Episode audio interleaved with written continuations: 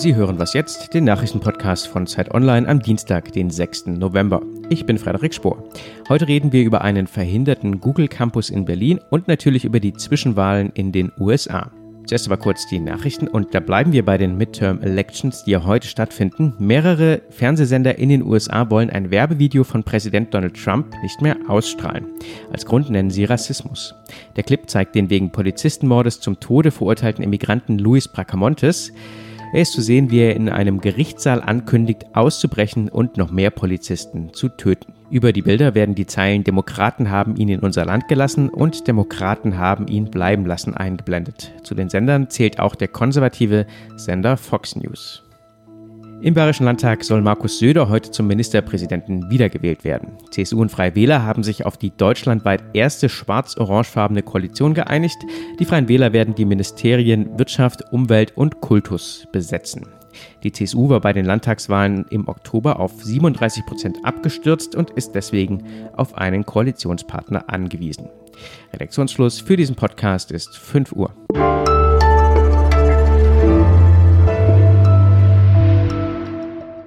Ich bin Munja Mayborg. Hallo und herzlich willkommen. Heute sind Midterm Elections in den USA. US-Präsident Donald Trump steht nicht zur Wahl und doch dreht sich alles um ihn. Die Wahl gilt in der Mitte seiner Amtszeit als wichtiger Stimmungstest. Das gesamte Repräsentantenhaus wird neu gewählt, dazu ein Drittel aller Senatorinnen und Senatoren. Das könnte das Kräfteverhältnis verändern und das Regieren für Trump möglicherweise schwieriger machen.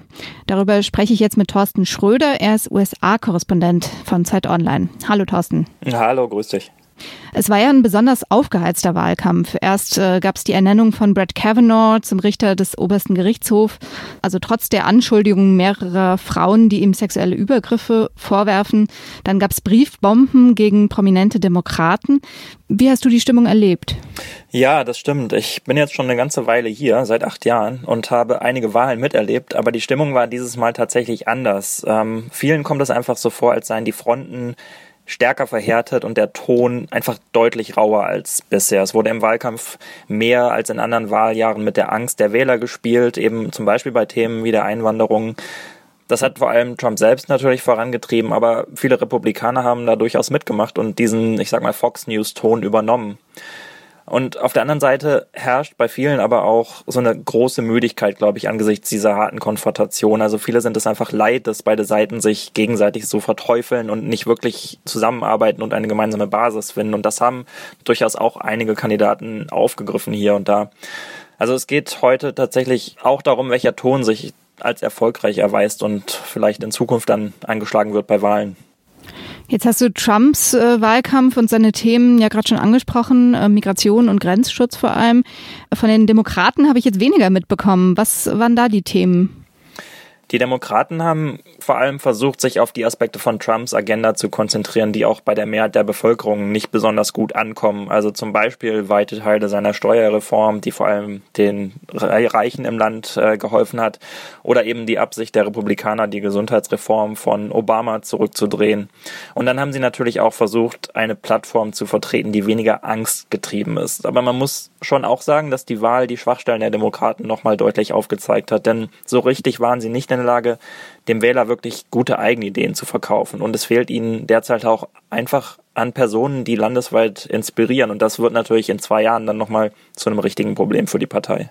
Ja, stimmt mit den Personen. Äh, Barack Obama war ja, glaube ich, der prominenteste Wahlkämpfer der Demokraten. Aber das sind eben die Personen der Vergangenheit und es fehlt so ein bisschen an den Personen, die die Zukunft der Partei so ein bisschen mitbestimmen und inspirieren können. Ja. Ähm, Im Moment haben ja die Republikaner eine Mehrheit in beiden Kammern vom US-Kongress, also Repräsentantenhaus und Senat. Im Repräsentantenhaus ähm, könnte sich das jetzt aber ändern, oder? Ja, da stehen die Chancen für die Demokraten im Moment gut. Die Republikaner dominieren das Repräsentantenhaus im Moment und die Demokraten müssten ihnen 24 Sitze abjagen heute. Und eine Erfahrung aus nahezu allen bisherigen Kongresswahlen zur Hälfte einer Präsidentschaft ist eben, dass die Partei, die diesen Präsidenten stellt, Sitze verliert. Also die Experten sehen jetzt am Tag der Wahl noch eine Chance von über 80 Prozent, dass das tatsächlich so eintritt. Das liegt vor allem daran, dass die Politik der Republikaner einfach in vielen Bezirken nicht besonders beliebt ist. Und ähm, im Moment ist deshalb vor allem die Frage, wie groß diese blaue Welle tatsächlich sein wird, mit der die Demokraten dann ihre Kandidaten und Kandidatinnen ins Repräsentantenhaus bringen. Wie würde sich denn die Arbeit der Regierung verändern, wenn die Demokraten jetzt im Repräsentantenhaus die Mehrheit bekommen? Naja, sollte es den Demokraten tatsächlich gelingen, dann wäre das schon ein großes Ding, denn dann könnten sie die Agenda des Präsidenten und seiner Partei deutlich effizienter blockieren als bisher. Also ohne, ohne die Mehrheit des Repräsentantenhauses kann man halt einfach Gesetze nicht durchbringen und ohne irgendeine Form von Zusammenarbeit geht es dann eben auch nicht mehr. Und dann wird vor allem spannend zu sehen sein, ob die Republikaner versuchen, sich kompromissbereiter zu zeigen und vielleicht auch mal stärker von, vom Kurs des Präsidenten selbst abweichen. Und Daneben ist natürlich auch wichtig, dass die Demokraten dann auf eigene Faust neue Untersuchungen einleiten können, zum Beispiel zu den Geschäften des Präsidenten oder eben den Verbindungen zu Russland, die auch noch nicht abgeschlossen sind. Und es ist zu erwarten, dass sie dabei natürlich deutlich aggressiver vorgehen werden als die Republikaner, die eigentlich wenig Interesse daran hatten, bislang da zu tief zu wühlen. Also sollte es den Demokraten tatsächlich gelingen, dann dürfte auf jeden Fall deutlich mehr Bewegung in Washington zu sehen sein. Wir sind gespannt. Danke dir. Danke auch.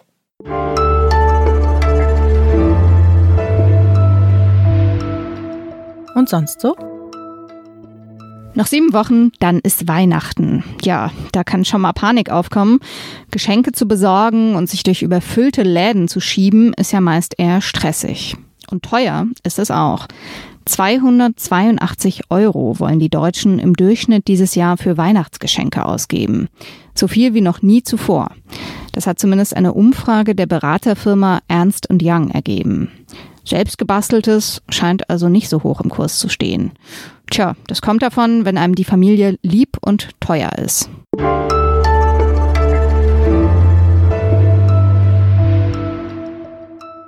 Google ist kein guter Nachbar. Diesen Spruch habe ich in den letzten Monaten auf unzähligen Plakaten in meiner Nachbarschaft gesehen.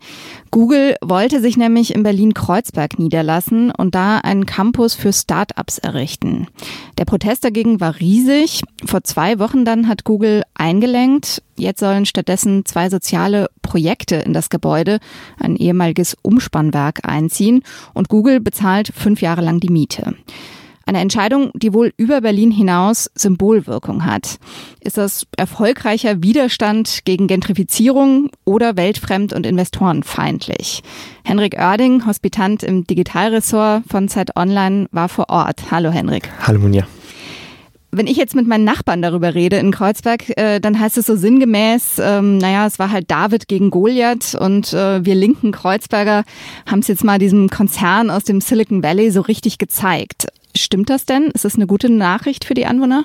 Ja, also ganz falsch ist es nicht. Es ist ja tatsächlich so, dass in Berlin die Mieten seit Jahren steigen und auch Mieter und gerade auch Gewerbetreibende die da schon immer waren, werden verdrängt. Und in diesem Haus, ähm, was Google da jetzt übernehmen wollte, da sollten zwar keine Wohnungen reinkommen und Google wollte auch selbst nur mit höchstens zehn Mitarbeitern einziehen, aber die Aktivisten, die dagegen protestiert haben, haben eben befürchtet, naja, wenn Google jetzt da ist, das ist so ein großer Name, das sorgt dafür, dass andere Unternehmen das anzieht, in die Nähe kommen wollen und dass es dann überall schicke Röstereien mit Matcha Latte für 4,50 gibt. Und ähm, die gibt's ja auch zum Teil schon, aber die, ja. genau, die gibt es schon genug und die Kreuzberger wollten eben nicht noch mehr davon.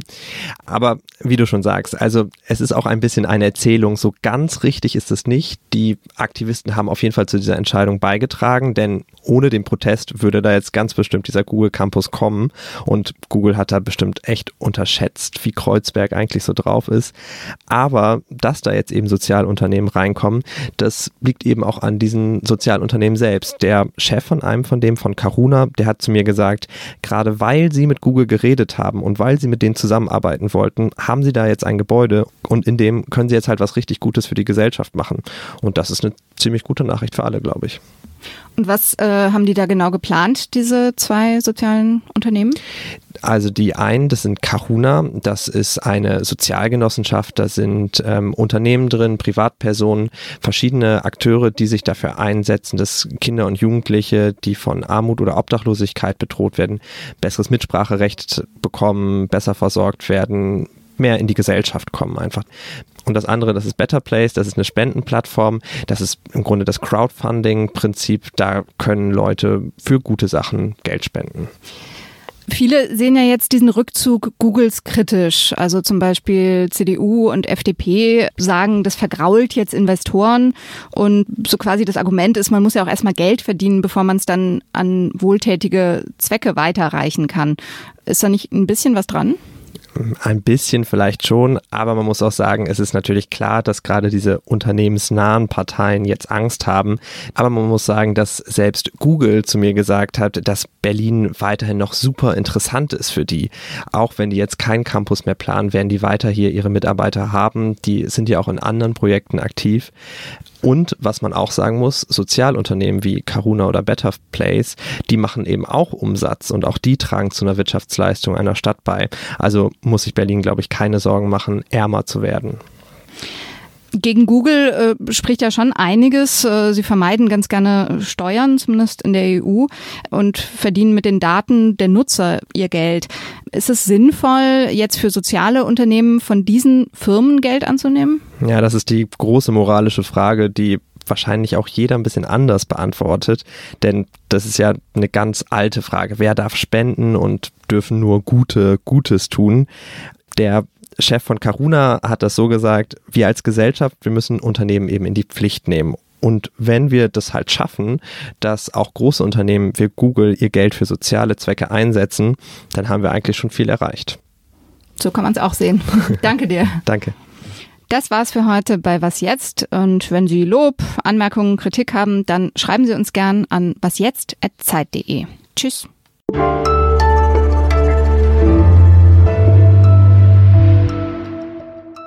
wenn man bei Google anruft, dann muss man erst äh, seinen Namen angeben auf, auf so eine Bandstimme und äh, die verbindet einen dann weiter. Also ähm, dann kommt so ein Hello to Google Voice.